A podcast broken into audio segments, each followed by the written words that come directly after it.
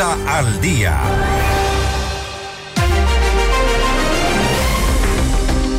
Seis de la mañana, 44 minutos. Vamos a revisar qué ocurrió en la Asamblea Nacional con el proyecto de ley que fue aprobado qué es lo que ocurrió después con el veto parcial, cuáles son las consecuencias y qué es lo que podría pasar. Estamos ya en contacto en este momento con Ismael Quintana, abogado constitucionalista, para hablar sobre esta eh, decisión de la Asamblea Nacional, crear impuestos con la venia presidencial. Hay quienes han dicho también que esto fue parte de un acuerdo por debajo de la mesa con asambleístas en función de que pase el incremento del IVA.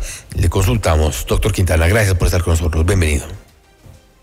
Buenos días, Fausto. Un abrazo para, para ti por supuesto, para quienes pues, nos están mirando y escuchando a través de, de FM Mundo.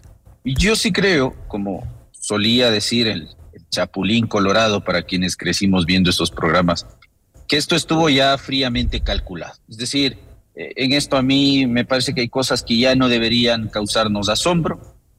En términos generales, pienso que en la Asamblea se sigue legislando sin saber lo que se hace, o en muchos casos se lo hace pensando que los ciudadanos somos, somos tontos, ¿no? No nos damos cuenta de, de las cosas que se hacen. Y por otro lado, un ejecutivo que ayer también envía un veto flash violando el artículo 138 de la Constitución. Eh, ¿Qué pasa ayer? Ayer eh, se decidía en segundo debate la aprobación de este tercer proyecto urgente en materia económica que tenía que ver originalmente con el incremento del IVA. Esa era la propuesta inicial y original del presidente, que en el camino recibió, violando los artículos 135 y 301 de la Constitución, la creación de otros pretendidos impuestos denominados en el proyecto contribuciones a la banca, a las cooperativas de ahorro y crédito, a los patrimonios de personas naturales y jurídicas bajo ciertas condiciones y este tema de la posibilidad de incrementar el impuesto a la salida de divisas. Insisto, cosas que no estaban en la propuesta original del presidente Novoa. Ahí ya tuvimos un primer problema porque la Constitución y la jurisprudencia de la Corte Constitucional son claras. Solo por iniciativa presidencial exclusiva, es decir, que el presidente presente el proyecto de ley, se pueden crear en la Asamblea Nacional leyes que crean, modifican o suprimen impuestos. Pero bueno, en medio del trámite el presidente decide enviar, me parece que el fin de semana pasado, un comunicado, un oficio, como que con ese oficio donde él dice que está de acuerdo con estos impuestos, entonces eh, convalidamos un vicio de procedimiento, un vicio de inconstitucionalidad por la forma, cosa que no es así. Pero bueno, llegamos ayer al segundo debate y la Asamblea decide votar el proyecto de ley por partes, ¿no es cierto?, por secciones. Y empezaron con el aspecto relativo al IVA.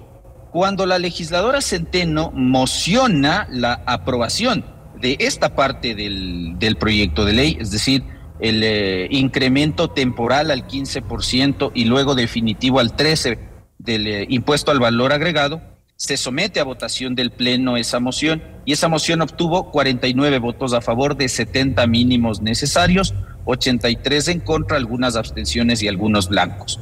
¿Qué suponía o qué lectura había que darle a ese resultado de la votación? Sencillamente que no hubo los votos para aprobar esa moción. Ahora, eso significaba que automáticamente la Asamblea habido, había negado el alza del IVA o la, o la propuesta de, de, de trepar el IVA la respuesta es no. Para eso había que someter a votación del Pleno una moción en la que se pretenda considerar la negativa y por lo tanto el archivo del proyecto de ley en esta parte específica ¿Y esto, y, del IVA. Y esto, doctor Quintana, en función de que la Asamblea podía únicamente aprobar, modificar o negar. En este caso no se aprobó, pero tampoco se negó y ahí un poco está, está esto que ha sido señalado ya como una trampa. Efectivamente, y ahí va lo otro. ¿Por qué es importante aclarar esto de que no hay negativas tácitas o implícitas en esta materia? El artículo 140 de la Constitución le da tres alternativas a la Asamblea cuando el presidente ha enviado proyectos urgentes en materia económica. Uno, aprueba el proyecto de ley. Dos, lo aprueba con modificaciones. O tres, si no está de acuerdo o en todo o en parte del proyecto de ley, lo puede negar. Como ayer la votación se decidió por bloques, podía negar esa parte y resolver en debate lo que corresponda y que finalmente vimos respecto del resto de tributos que se, que se crean, aunque de modo inconstitucional. Entonces ayer debió haberse presentado esa moción. Tengo entendido que el correísmo planteó la moción de negativa y archivo y al señor Cronfle no se le ocurrió otra cosa al puro estilo de las épocas arbitrarias del correísmo, ¿no? Eh, impedir que esa moción sea sometida a consideración del Pleno y eso entonces abre una posibilidad. Cuando la Asamblea no aprueba, ni tampoco niega, y tampoco aprueba con modificatorias los proyectos urgentes, la consecuencia está expresamente establecida en el 140 de la Constitución. El presidente podía enviar al registro oficial la publicación como decreto ley de esa parte del proyecto urgente en materia económica, lo que tiene que ver con el IVA. Por eso yo hablo de una trampa en lo que han hecho ayer en la, en la, en la Asamblea Nacional. Y este no es un invento mío, por si acaso. ¿ah? Basta revisar el dictamen de la Corte Constitucional, el 1-23-OP barra 23, específicamente su párrafo 63, para entender que esto podía ocurrir de esa manera. La Corte ha dicho A ver, eh, parece que se nos cortó la comunicación. Estamos justamente hablando con el doctor Ismael Quintana, abogado constitucionalista, sobre lo ocurrido en la Asamblea Nacional. Una vez que se ha, eh, presentado ya el veto parcial, eh, estamos en contacto nuevamente, doctor Quintana. Le escuchamos ahora sí. Sí, parece que, parece que tuvimos se me perdió a mí la conexión, así que ofrezco disculpas. Le decía entonces que la Corte ha sido muy clara en esto.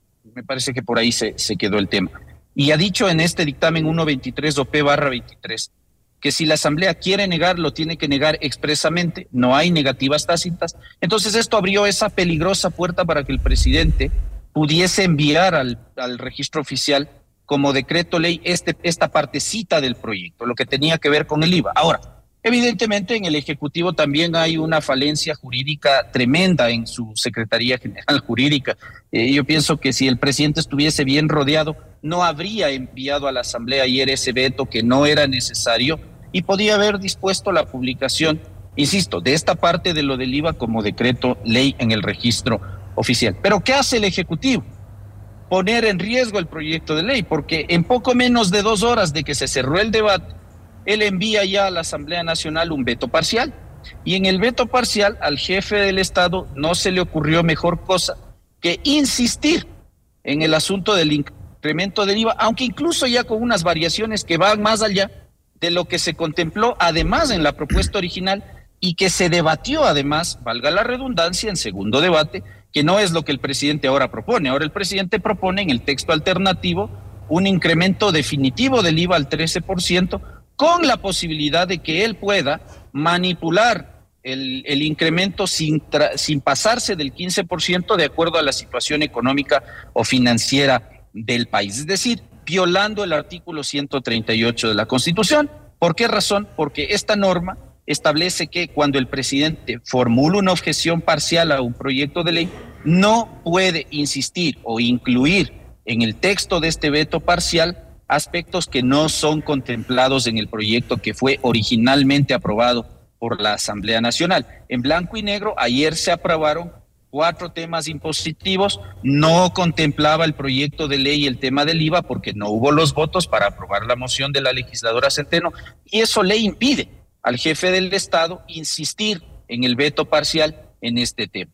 Técnicamente la Asamblea no tiene, no tiene ningún argumento para pronunciarse en este tema del veto parcial porque no hay nada. Es decir, ese texto ahora es inexistente. El presidente ha vuelto a introducir un asunto no contemplado en el proyecto de ley. Por eso yo lamento la, la poca seriedad con la que se legisla y se ejerce la potestad de veto en esta materia. Y de alguna forma eh, podríamos interpretar también que esta relación ejecutivo-legislativo quizá pasa por un muy buen momento, tomando en cuenta que este tipo de acuerdos que no estaban previstos eh, benefician a, las intenciones del Ejecutivo. Y un poco para, eh, en conclusión y en resumen, lo que ha hecho el presidente Novoa es tener ya su IVA al 15% y además como parte del combo la Asamblea le ha incrementado la contribución esta contribución de los bancos, el impuesto a la salida de visas al 5%, además de la contribución de los del sector de la construcción. Es decir, no solo hablamos ya del IVA, sino otras contribuciones y nos pusieron, nos han puesto en combo algo que seguramente será aprobado. Sí, es como que él fue a un supermercado solamente por uh, comprar leche y sale con huevos, carne, embutidos, utensilios de limpieza y todo lo que uno se pueda imaginar. Es decir, iba por un producto y sale con el coche lleno. Es decir, eh, iba por el IVA y no solo que me han aprobado unos impuestos que a mí no se me ocurrió que podrían haberse creado, obviamente violando la Constitución por las razones que ya te comenté hace un momento, sino que además ahora yo he logrado, sobre la base del artículo 138, ponerle una camisa de fuerza a la Asamblea con un veto parcial que viola la Constitución, porque evidentemente sabemos que va a ser muy complicado que la Asamblea insista en su proyecto originalmente aprobado, porque para ello se requieren 92 votos según el artículo 138 de la Constitución, mientras que para allanarse expresamente al veto se requiere simple mayoría o sencillamente dejar pasar los 30 días que tiene para tratar el veto y no hacerlo, con lo cual habrá una especie de allanamiento allanamiento tácito. Así que para el gobierno hoy en esto es una victoria enorme, pero también para sus aliados. Pues por eso yo hablo de que esto estuvo desde el inicio, para mí, fríamente calculado. ¿Por qué razón? Porque les ha dado el gusto de meter impuestos inconstitucionales en contra de la banca, en contra del sector de ahorro y crédito, es que fue una idea brillantísima de los señores del correísmo, pese a que saben que sin iniciativa presidencial eso no es posible, y porque también le dio el gusto al sector del social cristianismo de meterle la mano al bolsillo a estos patrimonios de personas naturales y personas jurídicas eh, superiores al millón y dos millones de dólares este, respectivamente. Así que yo en esta ocasión suelo coincidir mucho con los analistas políticos nuestros, en esta ocasión discrepo porque ellos sostenían que este proyecto de ley era una prueba de fuego para esta alianza tripartita. Yo al contrario, yo creo que esto sencillamente termina de consolidar esta muy peligrosa y perniciosa alianza entre el Ejecutivo y estos tres sectores de la Asamblea Nacional. Y en medio de este cruce de vivezas criollas, de, ah, yo no te apruebo esto, pero tampoco te niego y tampoco te apruebo con modificaciones, no doy paso a las mociones que presentan el resto, haciendo esa pantomima para que el correísmo diga que ellos sí se opusieron al IVA, pero que el presidente de la Asamblea no dio paso a la moción de negativa y archivo. Y tú, mi hermano, en dos horas me mandas el veto parcial y enseguidita nosotros tratamos eso porque no vamos a tener los 92 votos. Pero ¿sabe por qué pasa esto? ¿Sabes por qué pasa esto, Fausto? Porque tenemos una Corte Constitucional que tolera este tipo de comportamientos en lo que tiene que ver con los impuestos, porque tenemos una Corte que se demora entre 5, 7 y hasta 10 años en declarar la inconstitucionalidad de leyes como las que van a entrar en vigencia, como este tema de, la, de esta última reforma tributaria, y se demora ese tiempo para decirte, sí, la ley es inconstitucional, pero no le doy efecto retroactivo a la decisión, por lo tanto, todos los impuestos que se han cobrado, en aplicación de una norma que después de varios años es declarada inconstitucional, no tienen que ser devueltos. Y es más, la Corte te dice que el, el, Estado te puede seguir cobrando esos tributos durante dos o tres periodos fiscales, fiscales más. Entonces, nuestros políticos hacen esto con la confianza de que hay una Corte que va a ser totalmente permisiva eh, a esta clase de, de, actitudes violatorias de la Constitución.